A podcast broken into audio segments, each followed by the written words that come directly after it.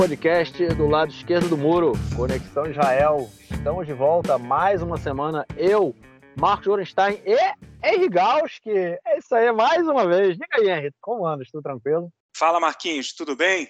Vamos tentar de novo aí manter o lado esquerdo do muro de pé.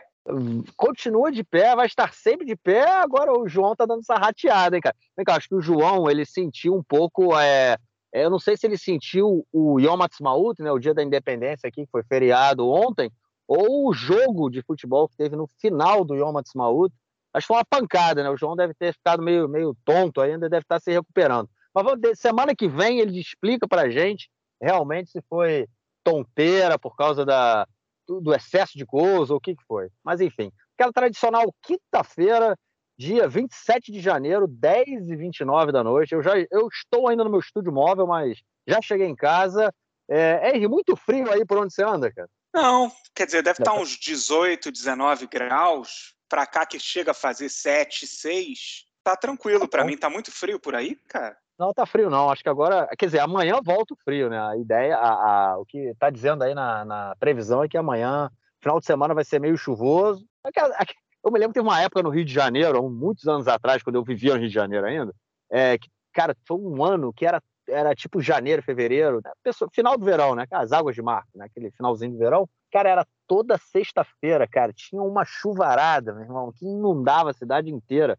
Acho que é mais ou menos isso que está acontecendo aqui, né? Fica sol final, a semana inteira, aí chega no final de semana, esfria, chove, aquela coisa. Tá todo mundo em casa, né? Então continue em eu, casa. Eu gosto, eu prefiro pela justificativa de um velho pagode que você também conhece, que diz uma frase que para mim é brilhante, que resume esse momento, que para mim é: quem tá duro reza para chover.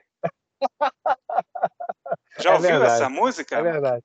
Claro, porra. Não tem como não ouvir, né? Pô, mas... Então é por aí, dia ah. 27 de abril já, amigo. Já terminou. Mês, finalzinho do mês. Reza é. pra chover. É, beleza, então vamos lá. Vamos com chuva sem chuva. Vamos passar para o nosso primeiro bloco, porque foi semana de feriado, mas muita coisa aconteceu por aqui. É isso aí, gente. Primeiro, essa semana agora que está acabando hoje, né? A semana do chamado aí do feriados nacionais, né? Começamos aí na semana passada, na segunda-feira da semana passada, como a gente comentou, foi a, o dia do Holocausto, né? O dia que a gente relembra aí o, o Holocausto e as vítimas, 6 milhões de judeus foram mortos pelo, pelos nazistas há cerca de 80, 85 anos atrás. É, e hoje a gente volta, é, e nessa semana a gente teve também o dia da, da, da Yom HaZikaron, né, que é o dia que a gente lembra os soldados né, e as vítimas de terrorista, é, de ataques terroristas, os soldados que caíram é, nas guerras de Israel, e também o, o, o, dia da independência, né, que é exatamente no, no dia seguinte ao, ao dia do, da, da, lembrança, o Yom HaZikaron, no dia da lembrança dos soldados. É, enfim, são, é um momento muito tenso aqui em Israel, né? É, é a primeira vez que você passa. É, não, não é a primeira vez, você já está aqui há dois anos, né? Então, assim, é, já teve essa experiência aí de, de passar esse, esse, período por aqui. É, eu, é, esse ano, mais uma vez eu fui, a última vez que eu tinha ido foi em 2019 ou 2018, se eu não me engano, agora não me lembro mais. Mas, enfim, eu fui no, da última vez também, antes do Corona, eu fui a um Yom HaZikaron, né, que é, é a cerimônia em, em, memória às vítimas, né? É, eu fui no parque é, em Tel Aviv, que é um, que é um evento que é organizado pela, por duas organizações, né, que são organizações que a, atuam conjuntamente. Uma é que é o Fórum das Famílias Enlutadas, que é uma organização binacional palestino-israelense de famílias que de pessoas que perderam familiares, né, é, vítimas do conflito, é, e eles se reúnem para fazer a sua, é, é, o seu luto em, em, em conjunto, né? tanto judeus quanto palestinos, é, e também o movimento é, Combatentes pela Paz, é, que é um movimento que ele une ex-soldados israelenses com ex-militantes palestinos que em momentos né, das suas vidas aí é, usaram armas para combater o conflito, para resolver o conflito, e agora resolveram deixar isso de lado e buscam um diálogo como forma de aproximar os dois povos e, e enfim, resolver essa situação que a gente vive. Eles fizeram um evento no, no Parque Ayarkon, em Tel Aviv, é um evento que reuniu mais de 15 mil pessoas, é, é o maior evento, é a maior cerimônia de, de, de Yom HaZikaron, Dia da Lembrança, em Israel, né, o que é uma, um alento, né? É, foi um, um, movimento muito bonito, foi um, mais um evento muito bonito. O último tinha sido, como eu falei, acho que foi em 2019, antes do corona ainda, e depois é só agora eles voltaram, 20, 21, 22 foi online, e hoje eles, eles voltaram, esse ano eles voltaram. É, enfim, e foi realmente, mais uma vez, uma, uma experiência muito positiva, apesar de ter sempre os fascistas do lado de fora gritando contra esse tipo de, de atuação, de, de, enfim, de lembrança, né? De, eles, eles gritam contra absolutamente tudo, né? Que busca o diálogo, uhum. né? O negócio deles é a violência, não é o diálogo. Então, enfim, foi, é, obviamente isso aconteceu, mas não, não, óbvio, é, é não, não chegaram a, a atrapalhar o, o evento, que, como eu falei, 15 mil pessoas chegaram, uma fila enorme para entrar, mas enfim, todo mundo estava ali com, com o coração aberto e com a, com a alma boa, então a fila não é o problema. É, e a gente tem né, né, né essa questão aí da, da transição do, do Yom Hazikaron né, para o Yom Ha'atzmaut, né, da, da lembrança para a independência, que é sempre uma questão muito sensível aqui em Israel. É, e a gente tem tanto o Yom Hazikaron quanto o Yom Ha'atzmaut foram dois dias marcados por muita disputa e muita muita politização, né? muita disputa política que a gente já vinha acompanhando há algum tempo. Exato, quer dizer, a gente até comentou na semana passada que havia todo um pedido da classe política para não politizar o evento. Só que os próprios políticos eles fazem isso o tempo todo, porque é como a gente conversou. Você não pausa uma sociedade em virtude de uma semana de datas profundamente importantes. Ninguém está negando a importância dessas datas, né? Mas, por exemplo, a gente teve na cerimônia que fez a transição do Yom HaZikaron para o Yom HaTzmaut, para o Dia da Independência, o rabino Léo Di, que ele perdeu as duas filhas num ataque terrível na Cisjordânia, duas meninas, né, de 20 e 15 anos, foram mortas por terroristas palestinos, abriram fogo contra o carro enquanto elas dirigiam no Vale do Jordão, na Cisjordânia, em 7 de abril. E, ao mesmo tempo, é, houve também a presença do ministro da Segurança Nacional, o Itamar Ben-Gvir, uma das figuras mais controversas da atual coalizão, se não a mais controversa. É, ele foi à cerimônia do Yom HaZikaron em Beersheba, apesar do pedido do próprio presidente do Yad Labanim, que é a organização que cuida da memória dos soldados, que havia pedido para ele não comparecer. Vários pais de soldados mortos que foram lá fazer essa reza anual marcar o dia em memória a seus filhos mortos no cemitério em Beersheba, no cemitério dos soldados, pediram para o Ben Gvir não comparecer e ele compareceu. Isso gerou, por exemplo, um pedido de desculpas do próprio Eli Ben Shem, que é o presidente dessa organização, do Ayad Labanim, que cuida da memória dos soldados israelenses, é, dizendo que não foi possível salvaguardar a honra desses soldados que foram mortos é, a gente viu essa situação toda acontecer não só no Yom HaZikaron, como no próprio dia de, de independência, pedido do próprio Bibi, que fez um pronunciamento é, pré-gravado, que foi exibido no Monte Herzl, que é o lugar onde se comemora essas cerimônias oficiais em Israel, dizendo para parar o barulho por um momento, para olhar a grande maravilha que é o Estado de Israel. E, ao mesmo tempo, houve os protestos é, em Tel Aviv contra é, a politização, contra a reforma, mesmo durante o dia da independência. É impossível dissociar a política desses eventos, porque tá todo, todo mundo é ser humano, todo mundo tem opinião e o país está vivendo momentos de graves discussões, de revalidar ou de repensar os seus caminhos então é impossível que não haja esse tipo de manifestação, mesmo nessas datas que tem um peso muito grande na identidade israelense. Né? Pois é, eu também acompanho essa questão aí do Bengler, né, cara? É, uma, é realmente uma falta de sensibilidade absurda, né? Para começar, enfim, é um cara que é, é uma pessoa abominável, né? Eu, não, eu costumo eu, não, eu, costumo chamar o, o Bengler de Benito Gvir, né? Porque, enfim, é o que ele é, né? Fascista. Uhum.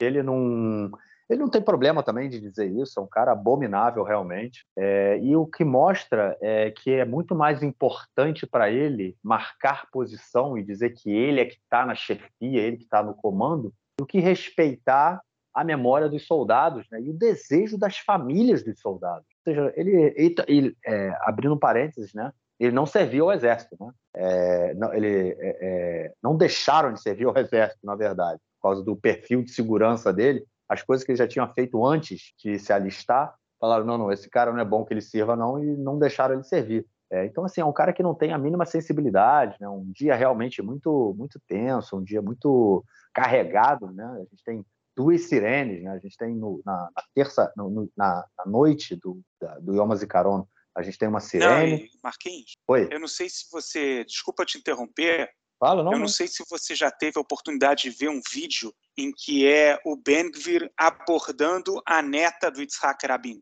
Ah, é... sim, com certeza, no carro, no carro, ela saindo do carro e ele falando Exatamente, é de uma violência, cara. É, ela é chama o, ela o seu avô foi um traidor, ele já tinha sido morto, cara. É, assim... o cara é, é, uma coisa absurda, cara, é um cara abominável, realmente, e é o, e é o ministro, ministro da segurança nacional, né, cara? É isso. É o cara que é o responsável pelas polícias, é o cara que está querendo montar uma milícia para ele ser o, o chefe da milícia, né? É, é, eu acho que é. tem um componente. Eu sempre fico questionando muito essa ideia de comparar a realidade política do Brasil a Israel, mas eu acho que nesse ponto a gente consegue comparar, até porque o Brasil também teve é, um movimento forte de extrema direita no poder há pouco tempo, o movimento de extrema direita ele permanece, ele continua a existir no Brasil, apesar da não reeleição do Bolsonaro. Mas o que eu acho que une, por exemplo, uma figura como Ben-Gvir e figuras da extrema direita brasileira é que é uma palavra que eu acho que explica muito, que é o ressentimento. Né? O ressentimento do Ben-Gvir com tudo que ele passou no passado, de ter sido rejeitado pelo exército. O exército fez uma avaliação de que ele não poderia, de que seria um risco para a sociedade entregar armas e dar treinamento ao Ben-Gvir. Estamos falando do exército de Israel e não da guarda do Vaticano. Para você ter uma ideia assim, né? Você tem essa ideia de como é uma pessoa com perfil psicológico é, complicado e, que tem, e que é avaliado dessa maneira pelo exército de Israel. Então, quando ele chega ao poder, pela forma como ele chegou, esperando muitos anos para conseguir se constituir politicamente como uma força relevante no cenário político, e foi agora, nessas eleições de novembro. Antes disso, não. Ele era absolutamente irrelevante. As pessoas meio que tomavam-no como uma espécie de palhaço ou de uma figura meio caricata. E isso te lembra alguma coisa, né, Marquinhos? Sim, sim, exatamente, cara. É, é de uma. É isso tudo, né? Isso tudo que envolve o Benvir, né, cara? Acho que tem essa, tem toda essa questão aí é, dessas relações, né? Como ele constrói tudo isso. Eu uhum. acho que realmente é, é problemático demais, né, cara? É, mas é uma, é uma figura que, enfim, o Bibi colocou, ou colocou de volta no cenário político, né? Nas últimas eleições aí, porque ele sabia que ele ganharia espaço e, obviamente, estaria com o Bibi é, num governo, é o que está acontecendo, e agora ele está aí fazendo essas. Não sei nem como, como dizer o que ele está fazendo. Está dando troco, né? é, está dando troco. Está dando troco, que é isso que ele faz, né? Um cara que ele é um militante político, é um militante fascista com cargo de ministro, né? Ele não sabe o que é ser ministro, ele não sabe o que é ser governo, é, o que é ser um membro de um governo ele é um militante que está aí para tocar fogo e, enfim, porque o que importa a ele e ele ganha é no caos, né? É isso que ele está fazendo, apesar das pesquisas recentes aí estarem ou colocando, e assim, está perdendo. Ele, ele é, é, é, o público que ele que ele poderia trazer para o lado dele, ele não está conseguindo trazer, muito pelo contrário, ele está conseguindo afastar, o que pode ser um alento, né? Pode ser uma, uma boa notícia aí para o futuro, mas enfim, futuro é, próximo. É, inclusive, essa coalizão, pelas pesquisas mais recentes, ela não conseguiria ser formada novamente, porque não receberia cadeira suficiente para se unir enquanto coalizão da maneira como ela existe hoje. É, uhum. É, então, por outro lado, né, se esse é um cenário que parece mais é, tranquilizador, de certa maneira, por outro lado, faz com que a coalizão se una porque sabe que se ela se dispersar ou se alguém desistir e forem convocadas novas eleições, o governo é, cair, eles não vão conseguir retornar ao poder, né? Sim, exatamente, exatamente. É, bom, já que a gente está falando desde um pouco, já que a gente está falando dessa questão, toda essa disputa aí, vamos continuar falando, já que, enfim, o Dia da Independência foi recheado de temas políticos, né, obviamente, é, e também de manifestações, né? A gente teve aí o, o, o, o lado, né, a, mais da metade, né, vamos dizer assim, 60% até mais. E não vou jogar números, não, vamos esquecer os números, mas assim, a, a parcela da população israelense que está contra a, o golpe do judiciário aí promovido pelo governo é, ontem é, fez uma manifestação em Tel Aviv né, no dia da independência. Na verdade, foi no, na noite da independência, né, foi de quando faz essa virada aí da, da, do Zicar, da Zicaron, do dia da, da lembrança para o dia da independência, eles é, fizeram uma manifestação em Tel Aviv. É, e no dia de hoje, né, Henry, uma manifestação acontecendo também em Tel Aviv, organizada agora pelos pró-reforma, pelo pessoal do governo, é, organizando a manifestação é, que está trazendo aí muita gente. Parece é, é, os números recentes são agora de 200 mil, né, se eu não me engano, 200 mil pessoas na manifestação, é, o que pode ser, enfim, a maior manifestação é, é, desse período reforma. Mas, enfim, não é, pelo menos para mim, não é algo que assusta. É a primeira manifestação. Não acredito deles, não acredito que vá ter outras nesse nível.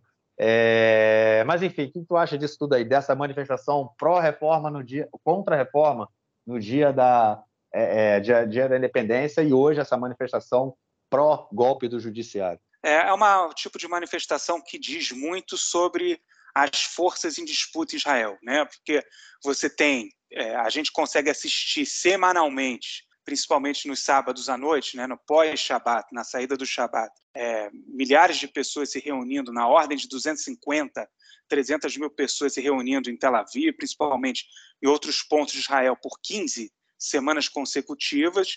E agora, se eu não me engano, é a segunda manifestação pró-reforma. Já houve uma primeira manifestação que, que também foi uma tentativa de angariar apoio ao governo. Essa também foi agora uma tentativa de mais peso do, do movimento pró-governo, pró-reforma. O canal 12 da TV israelense estima em 200 mil pessoas. É, os manifestantes, organizadores, imaginavam que poderia chegar a um número entre 500 mil e um milhão de pessoas, o que era uma fantasia. Né? Ninguém imaginava que isso pudesse acontecer de verdade, mas é uma manifestação que tem como alvo a Suprema Corte. Quer dizer, você vê cartazes é, contra a presidente da, da Suprema Corte, Esther Hayut, ela sendo pisoteada num tweet que se torna viral, enfim, é, foi realmente um esforço de produção para montar todo um quadro, imagens que fossem capazes de mostrar uma espécie de é, apoio popular à reforma, o que não é verdade. Né? Os números e a frequência dessas manifestações mostram bem, mas mostram também uma divisão é, do ethos israelense, que eu até chamo de é, o Estado de Israel é, contra Eretz Israel, né? É, é uma figura de linguagem que já é usada de forma até bastante comum.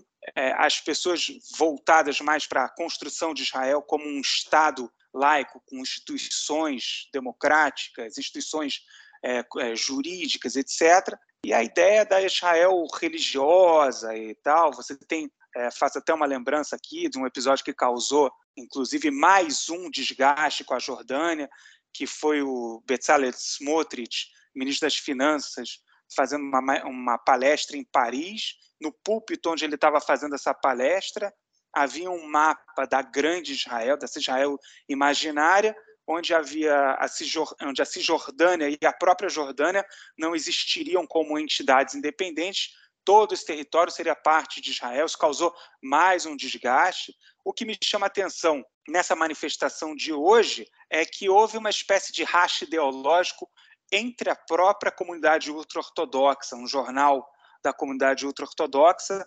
Houve um editorial publicado por um jornalista ortodoxo chamado Israel Friedman, que ele se dizia contrário à participação nas manifestações, mesmo que favoráveis à reforma, mas não se trata de nenhuma maneira de uma visão progressista. Né? De acordo com o texto que ele escreve, é que o protesto seria uma expressão na crença é, no, no partido, na, na crença de que as pessoas teriam força para reivindicar mudanças, quando na verdade o partido, os partidos ortodoxos, é, ideologicamente, eles acreditam que os principais rabinos que os representam, esses sim, são os únicos autorizados a, de, a, a, debater assuntos políticos, né?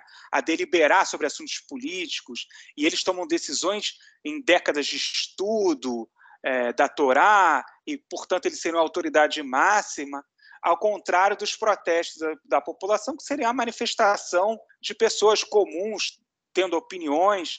Então, na verdade, é, eu acho que é só mais um elemento para a gente mostrar, para a gente ter como certeza de, de como é um movimento do ponto de vista ideológico completamente desalinhado com a visão de mundo é, laica, com a visão de mundo é, ocidental, por exemplo, de como a gente imagina que as pessoas possam se manifestar politicamente. Lembra até é, a, a, série The Handmaid's Tale, que para mim é uma das melhores séries, séries já produzidas na história do audiovisual, que mostra exatamente esse debate, né? Enfim, depois a gente já pode até conversar sobre a série, porque eu acho que ilustra bem o que se passa em Israel de muitas maneiras, viu, Mark? É, pois é, a gente está vivendo realmente esse, esse período aí de bastante tensão, é, tem muita coisa envolvida. Só lembrou, é, quando você comentou essa questão do mapa aí do Smotrich, ele, no mapa, inclusive, tinha um parte do Iraque, né, na grande Israel aí, que esses caras é, tanto, tanto é, é, é imaginam, né, tanto desejam. Né,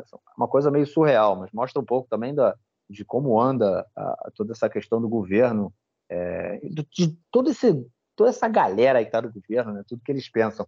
Mas o que é muito interessante realmente é, é primeiro, sobre essa manifestação aí da, da direita né, que está acontecendo agora, é, é a primeira. É, eu falei que era a primeira manifestação, na verdade não é a segunda que eles organizam. A primeira foi é, em Jerusalém, que aconteceu no dia foi o, no dia que o Netanyahu é, é, resolveu que ia demitir o Gallant, né, o ministro da Defesa.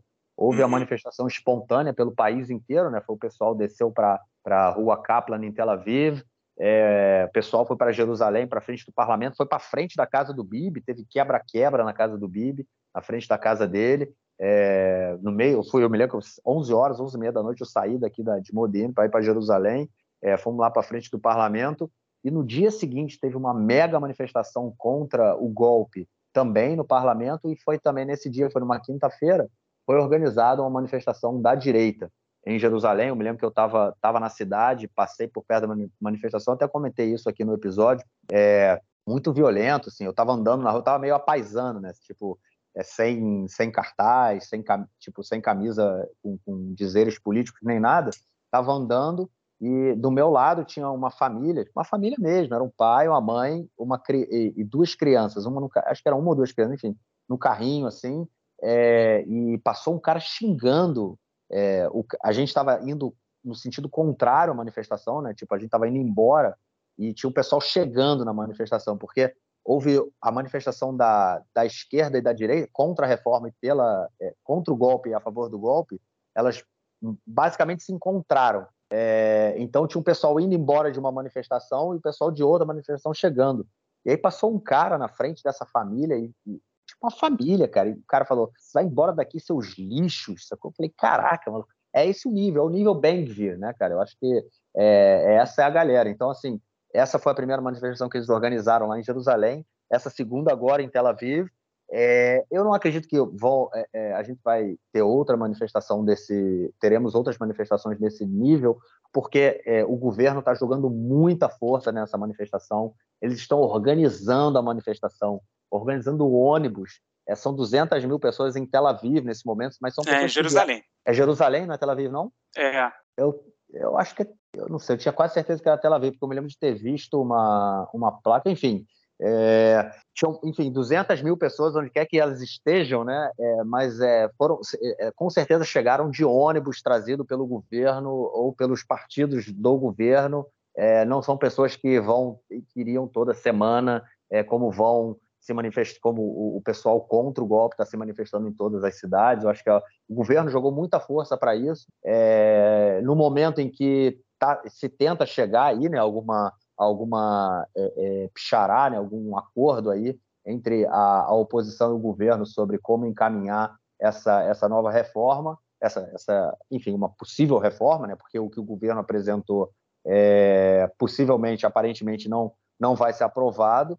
É, e eu acho que, enfim, é, marca é uma, é uma manifestação importante, porque, enfim, é muita gente, mas eu acho que não é muito para se assustar, não, até porque é, o pessoal contra o golpe já está aí há três, quatro meses mobilizado, é, e eles estão começando, enfim, eles não têm mobilização, eles se organizaram agora, mas não é uma mobilização, é uma organização é, pontual. Eu, eu não estou vendo nisso uma, uma mobilização constante, alguma coisa que possa ser elevado aí para as próximas semanas, para os próximos dias. É, enfim, pode ser que eu esteja enganado, mas essa é a minha impressão de que de como tudo está acontecendo aqui, até porque, como, como a gente comentou, né, não, é a primeira, é a segunda, no caso, manifestação forte deles, é, nada que, que venha, enfim, tomando corpo, né, e que tenha bastante, bastante força aí para frente. É... Não, eu acho também, Marquinhos, se você me permite só complementar? Que é uma tentativa também, é claro que de fazer, de mostrar força interna contra a oposição e tudo mais, mas também de dar uma dividida na opinião de fora, sabe? Porque as manifestações em Israel elas ganharam o mundo, né? Elas se tornaram um movimento gigante, inclusive com israelenses de fora, né? Que moram fora de Israel, se manifestando em frente a embaixadas e tudo mais, e ganhando ampla repercussão na imprensa internacional, como basicamente tudo que acontece aqui em Israel. E eu acho que é uma tentativa também de mostrar uma certa força para o público externo também, sabe? É, com certeza. Eu acho que é, é, uma, é uma tentativa, né? A gente tem que mostrar a cara também, né? Até porque o, o Netanyahu, a falta de apoio né, desse tipo de manifestação, é, deixa o Netanyahu também maus lençóis como você colocou, né, no público externo, porque é, a, o mundo inteiro vendo né, o país se mobilizar contra o golpe e, enfim, o Netanyahu que perdendo força, perdendo força, perdendo força, recebendo pancada do, do Biden, do Macron, do, da, do Schultz, né, da Alemanha, é, do, uhum. do primeiro-ministro britânico, enfim, uma pancada de todo mundo e o apoio interno dele aqui, tanto nas pesquisas é, é, para uma possível eleição, no caso fosse agora, quanto o apoio é, nas ruas, né, bem baixo. Então, realmente, acho que é, pode ser uma, uma forma de você mostrar para o mundo, ó, não estou tão sozinho como vocês acham. Estou menos é sozinho do que vocês acham. Nesse sentido. Mas como é, cara, vamos passar então para a nossa próxima notícia. Como é que você está vendo toda essa questão aí da, da reforma? Né? Como eu falei, a gente está. Tá, há, há, conversas né, entre os lados aí é, da casa do presidente, né, que está sendo aí o, como se fosse o mediador dessa, da, da, das conversas. E, enfim, a gente já está quase um mês nesse papo. Na verdade, a, o governo né, tinha falado que. O que, que eles fizeram, né? Antes, só relembrando os ouvintes que não lembram, é, no momento em que o Netanyahu falou que a reforma, que deu toda a crise, né? É, que a, o Netanyahu informou que a reforma seria é, paralisada, né, que ele não, não continuaria com a, com a votação do golpe, é, ele, o que, que o governo fez, os outros os deputados do governo fizeram, eles prepararam as leis para votação. Né? Havia leis que há leis que elas já foram a, a, votadas em primeira e segunda votação, é, só necessitando agora de mais uma votação para que elas sejam é, aprovadas é, finalmente, é, oficialmente, né? E aí o que, que o governo fez? Ele já preparou as leis para essa terceira votação. Né? As leis que já passaram pela primeira e segunda, elas já estão prontinhas na gaveta do, do, do, do presidente do Knesset para serem votadas, né? No caso, se o cara decidir que, ele, que a lei tem que, o cara, o governo decidir que essa lei tem que ser votada, eles apresentam a lei, tem um determinado procedimento, a lei é, é votada, mas é, ela, é, ela é, essas leis podem ser votadas sem, sem maiores demoras, né? sem que, que, que tenha, é, seja gasto um tempo grande. É, e, enfim, eles prepararam tudo isso e entraram aí na, na, e falaram, beleza, agora que as leis estão prontas para serem votadas, né? ou seja, botou a arma na cabeça do, do pessoal anti, é, anti-golpe e falou assim, ó, vamos começar a discutir, eu estou com as leis prontas para serem aprovadas, ou seja, botou aí numa situação meio ali, né, tipo, na pressão. É óbvio que a gente sabe que é uma pressão, mas se o governo decidir votar, muita, a gente não sabe como isso vai acontecer, mas colocou a pressão e agora essa, estão os dois lados aí tentando resolver e chegar a algum, algum meio termo. Cara. Tem luz no fim do túnel? Pois é, Marquinhos. É, o, que, o que há de informação é uma matéria do canal público CAN, da, é, o canal de TV pública israelense, dizendo que as equipes de negociação entre governo e oposição teriam concordado em, pelo menos, que a aprovação de mudanças eventuais nas leis básicas, né, que são as leis que têm um caráter quase constitucional em Israel, elas precisariam ser votadas depois de quatro leituras e com ampla maioria no Knesset. O Partido da Unidade Nacional, que é liderado pelo Benny Gantz, ele foi ouvido pela matéria e negou que houvesse esse acordo. Mas o ponto, no final das contas, até como a gente já comentou, é que havia uma inércia em relação à reforma, né?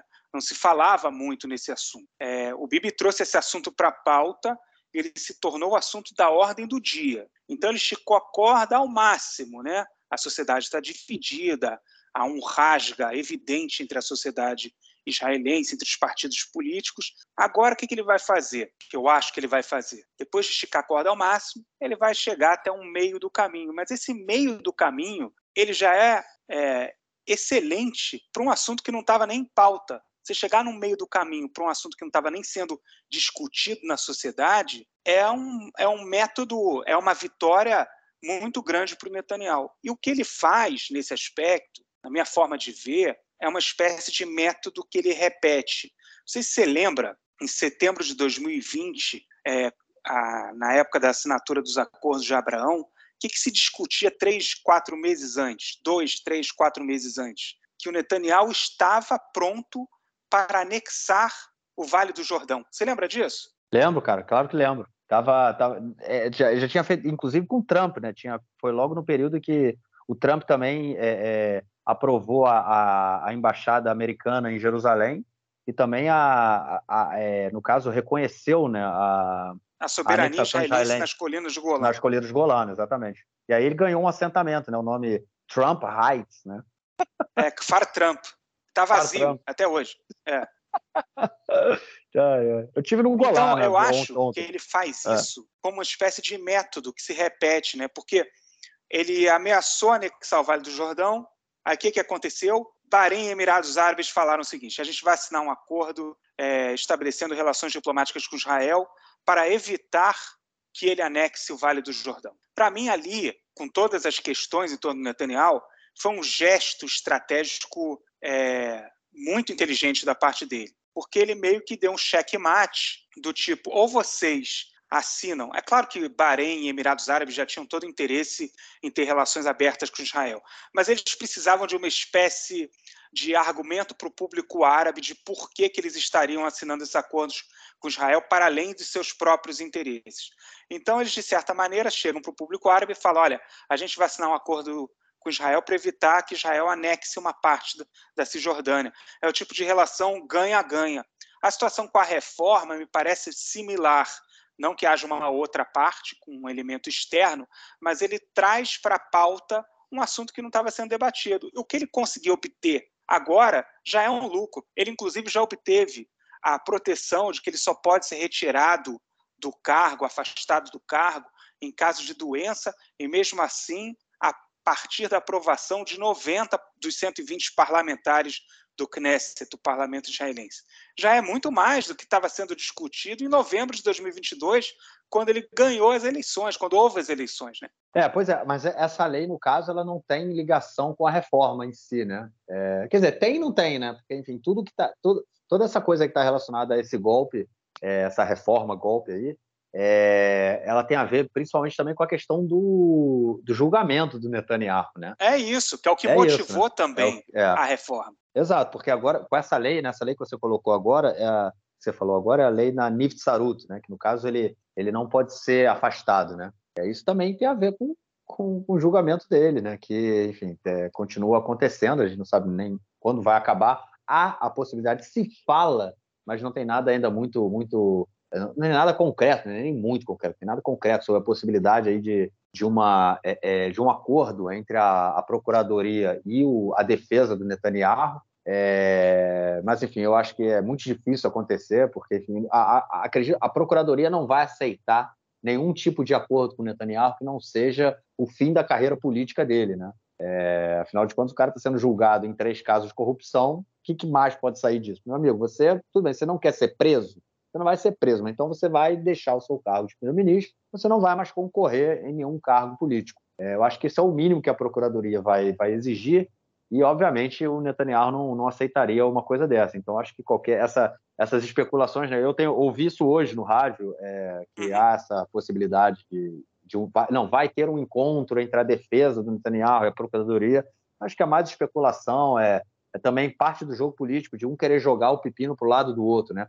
Muito se fala disso também da própria negociação entre o governo e a oposição agora, né, é, sobre a, uhum. esse golpe, que todo mundo sabe que não vai sair absolutamente nada é, desse, dessa, desse debate, dessa discussão. Não há como chegar é, ao, ao, um acordo entre os dois lados, até porque o Yariv Levin, né, que é o, ali, o representante do Likud no golpe, é, ele é absolutamente contra qualquer tipo de flexibilização que impeça que o governo não tenha poder de decisão sobre o, o poder judiciário. É, ele não, ele não quer, ele, ele, o Yariv Levin ele não quer nenhuma, nenhuma reforma que mantenha o judiciário independente. Ele quer que o governo tenha o controle sobre a eleição de juízes, é, sobre a indicação de juízes, é, enfim, ou seja, você acaba aí com, tirando essa autonomia, né? Então, todo o que, o que tem se dito é não vai haver um acordo, todo mundo sabe disso. A questão é quem vai jogar a bomba? Quem é que vai é, falar, ó, oh, meu amigo, não dá mais, é, hasta la vista, vamos para casa, entendeu? Porque aí eles jogam o ônus político no outro lado. É, eu, particularmente, tenho uma certa dificuldade de ver essa questão do ônus político, porque eu acho que está tão claro, né? eu acho que está tudo tão claro, as, coisas estão, as pessoas estão com lados bem tomados. Né? Eu acho que é, é, é, é uma coisa que a gente já vem vendo na política israelense desde que a gente começou o, essas 200 rodadas eleitorais aí que a gente teve, né? O, o, mapa político ele mudou muito pouco. A gente sempre teve uma divisão bem clara entre é, a direita e o centro e a esquerda, né? A direita de um lado e o centro e a centro-direita e a esquerda de outro, né? É, a gente sempre teve isso muito claro. O mapa político não, mapa político não mudou muito. É, e agora a gente vê uma mudança. Uma, não é uma mudança. A mudança que aconteceu hoje, né, que a gente tem hoje o, a direita não conseguindo montar o governo, é por conta dessa tentativa de golpe.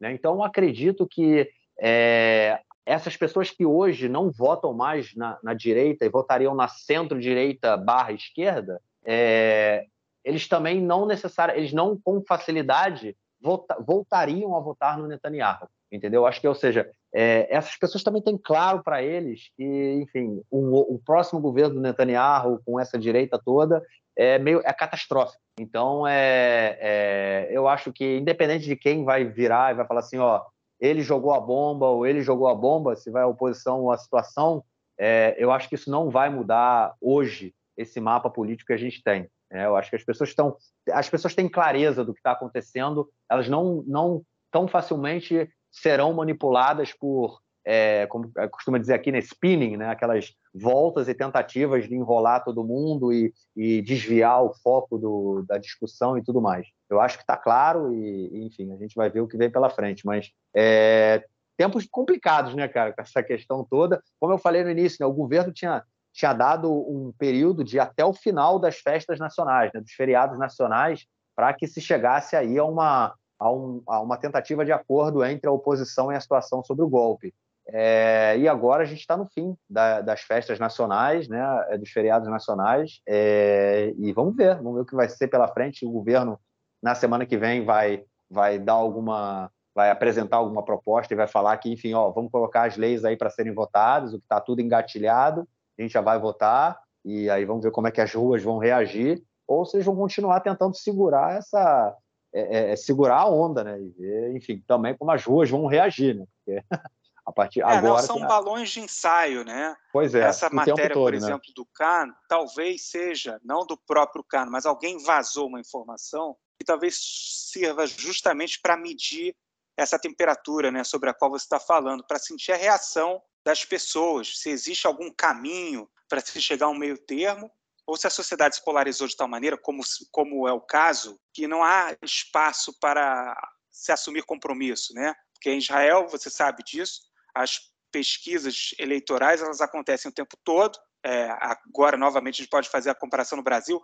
A expectativa permanente é para o próximo ciclo, né? Para quem vai assumir o poder, quem vai ser a nova força emergente e tudo mais você solta uma informação como essa, de que ah, tem um acordo sobre um ponto específico e vê como é que se reage. É, o Partido da Unidade Nacional do Benny já negou, porque possivelmente a, a, reação foi muito ruim, né? É, pois é, isso, isso que você falou, acho que é a coisa é muito interessante a gente pensar, né? Tudo balão de ensaio e essas notícias vazadas e pesquisas de boca de urna, né? Muitas vezes são jogados aí para sentir o clima, né? Sentir o clima das ruas, sentir como a população está vendo, enfim, a, a, a, realidade aí, a conjuntura, e eles vão construir em cima disso, né? Um jogo meio de, de reação, né? Também, o que as ruas vão dizendo. Nem, é, principalmente quando você não tem uma política construída, né?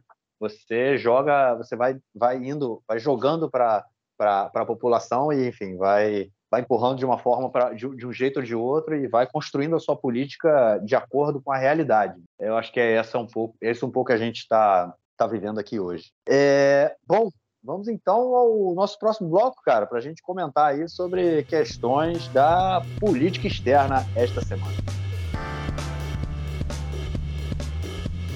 Bom, gente, é, nosso bloco, na verdade, vai tocar em relação, na, na, principalmente na relação entre Israel e Estados Unidos, né, que enfim, já anda abalada, principalmente, principalmente depois da entrada do Biden aí, né, e de toda essa tentativa de golpe do Netanyahu, tomou vários puxões de orelha do presidente americano.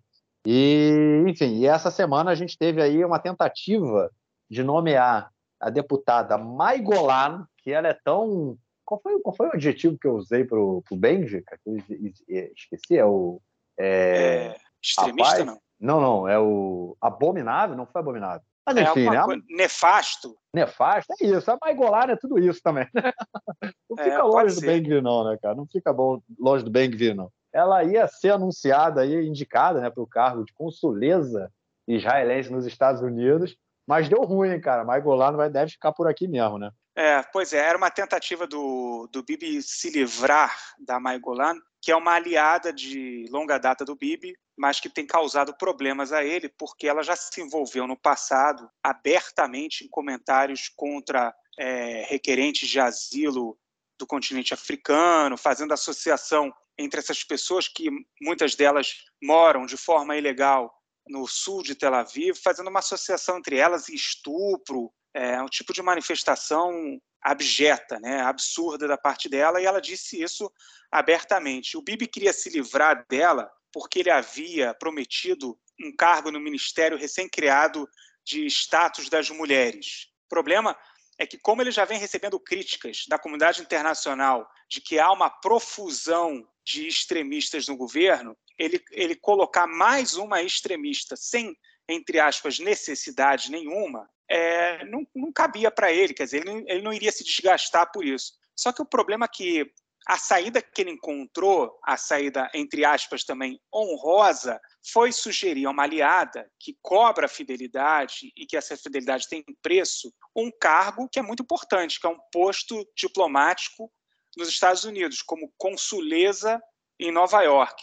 Só fazer um parênteses, a palavra consuleza existe da mesma maneira que existe baronesa e duquesa. Tá? Não estou inventando consuleza, não. O problema é que a comunidade judaica norte-americana, especialmente em Nova York, ela é muito associada a uma visão progressista de mundo, muito associada ao próprio Partido Democrata. 70% dos judeus norte-americanos se identificam com o Partido Democrata, isso não é um chute, é uma pesquisa de 2020 do Pew Research Center, que é um instituto de pesquisa e de análise política dos Estados Unidos. Só 26%, nessa mesma pesquisa foi descoberto esse dado, 26% dos judeus norte-americanos se identificam com o Partido Republicano. Então, o Bibi queria que ela saísse de cena. Já estava pressionado pela oposição interna, pelas grandes manifestações, pelo governo do presidente Biden, e aí ele pensou numa solução para evitar de dar mais um cargo para uma extremista no governo.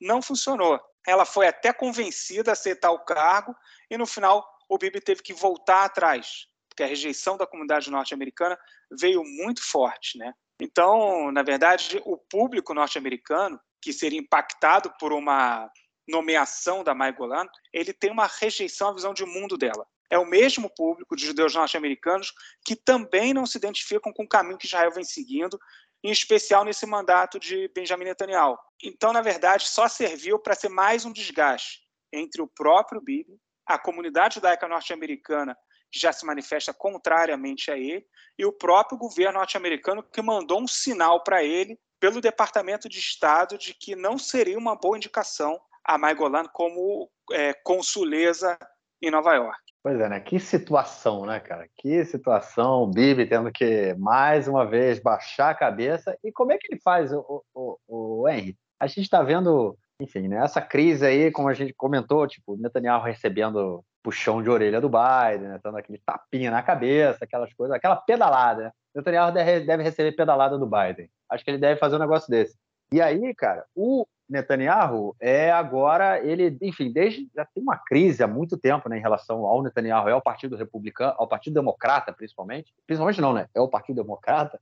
É, foi na época do Obama, né, cara, que o Netanyahu resolveu, é, foi convidado. É, o, na época, o presidente do parlamento, o presidente do Congresso, né, ele era é, é, republicano, convidou o Netanyahu a fazer um discurso no, no Congresso, é, e o presidente, no caso, era democrata, o Barack, o, o Barack Obama, e o. Eu falei Barack, agora foi estranho, né? Porque aqui a gente, quando fala Barack, é o Ehud Barack, né, cara? Fala, Exato, é. é. o primeiro nome, segundo nome. É, é que você é, é Barack íntimo Obama, do Barack Obama. É íntimo, íntimo. é, enfim, Barack Obama era o presidente, gerou aí uma crise é, entre os dois países, né? Por conta de o Netanyahu estar tá, tá indo ao Congresso que era, é, era é, presidido pelos, pelos republicanos, fazer um, um, um discurso antidemocrata para um presidente democrata. Né? Foi uma coisa que pegou muito mal e, naquele momento, meio que gerou uma, uma mudança na política externa israelense que sempre foi de diálogo, né, entre tanto com democratas quanto com republicanos. Tipo, não não importasse quem estava é, é, no governo americano, não importava quem estava no governo americano, é, o governo israelense ele conversaria. E o mesmo era o contrário também, né? Independente se aqui a gente tinha membros do governo trabalhista ou membros do Likud na presidência, do, na, na, na, direção do país, a relação com os americanos, tanto com democratas quanto republicanos, era uma relação é, sempre muito amena e boa, né, positiva. E agora a gente está tendo que ver o Netanyahu aí coçar os dedos né, e se desdobrar para explicar para os democratas que, enfim, ele também está do lado deles. Né? Exato. Né? Ele teve um encontro essa semana com uma delegação de 12 congressistas do Partido Democrata que vieram a Jerusalém e até o gabinete do Netanyahu emitiu uma nota dizendo que o primeiro-ministro agradeceu ao congressista Jeffries, né, que é o Hakim Jeffries, né, que é o deputado democrata que liderava a delegação, e aos membros dessa delegação por seu apoio ao Estado de Israel, enfatizou a importância do relacionamento entre Israel e os Estados Unidos.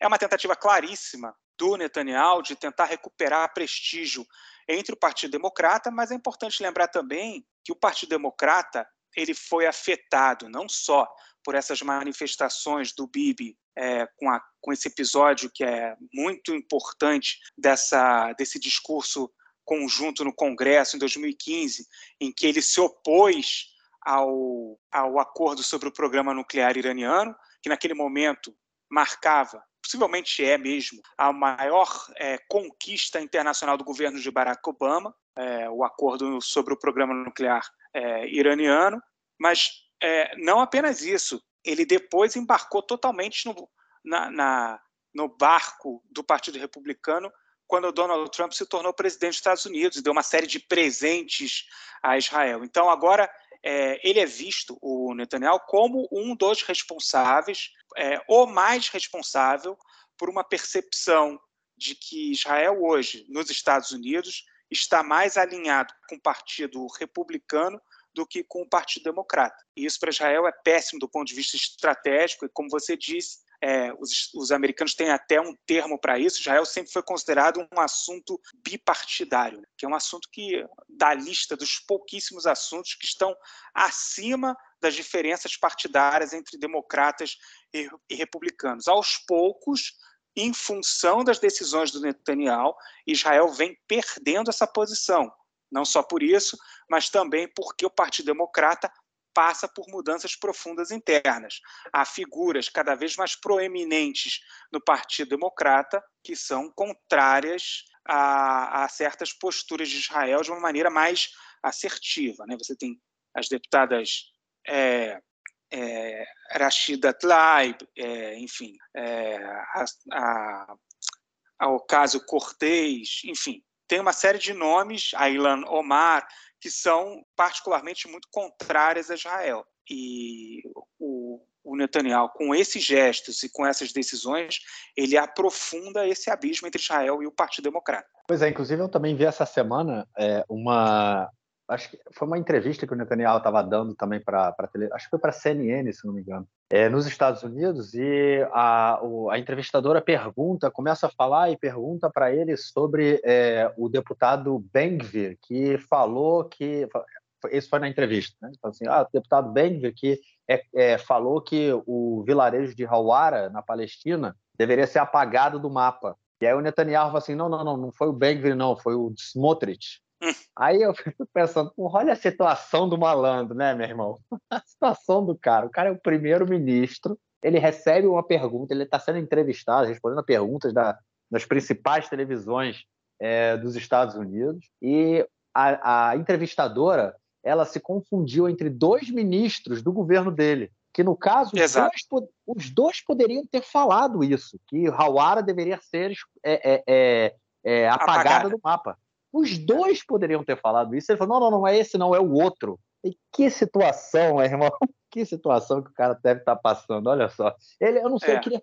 Porque o Netanyahu, o Netanyahu tem uma coisa interessante, né, cara? Ele sempre foi um cara. É, é, é, sempre foi um estadista. Isso, isso eu acho que é uma coisa dele, né? Ele sempre foi um cara que ele mantinha a posição dele, era um cara que ele, é, pelo menos assim, é, né, se fala muito aqui em Israel, muito preocupado com o país, com as decisões, com, enfim, com o futuro do país. É, é um cara de direita, sempre foi de direita, nunca. É, é, a, é, a, é a visão política dele, mas ele sempre foi um estadista. E ele mudou completamente, né? Esse, esse governo dele agora é, é um caos total é uma coisa assim, ele não tá, ele perdeu completamente é, a, é, é, é, a, a forma, vamos dizer assim, republicana de fazer política no momento. Né? Ele não tem mais isso. Olha só a situação que o cara está vivendo. Um cara que já é, comandou o país e, e, ele foi capa da Times, né, cara? O homem mais influente do mundo, um dos mais influentes do mundo, sacou? É, como é que era ele? Como é que foi a capa? É, tinha um, uma, a manchete da capa, eu esqueci como é que era agora, mas assim, comentando, falando com o cara. Tipo, não, é King Bibi era a capa da Times. King Bibi, cara. É. O rei Netanyahu.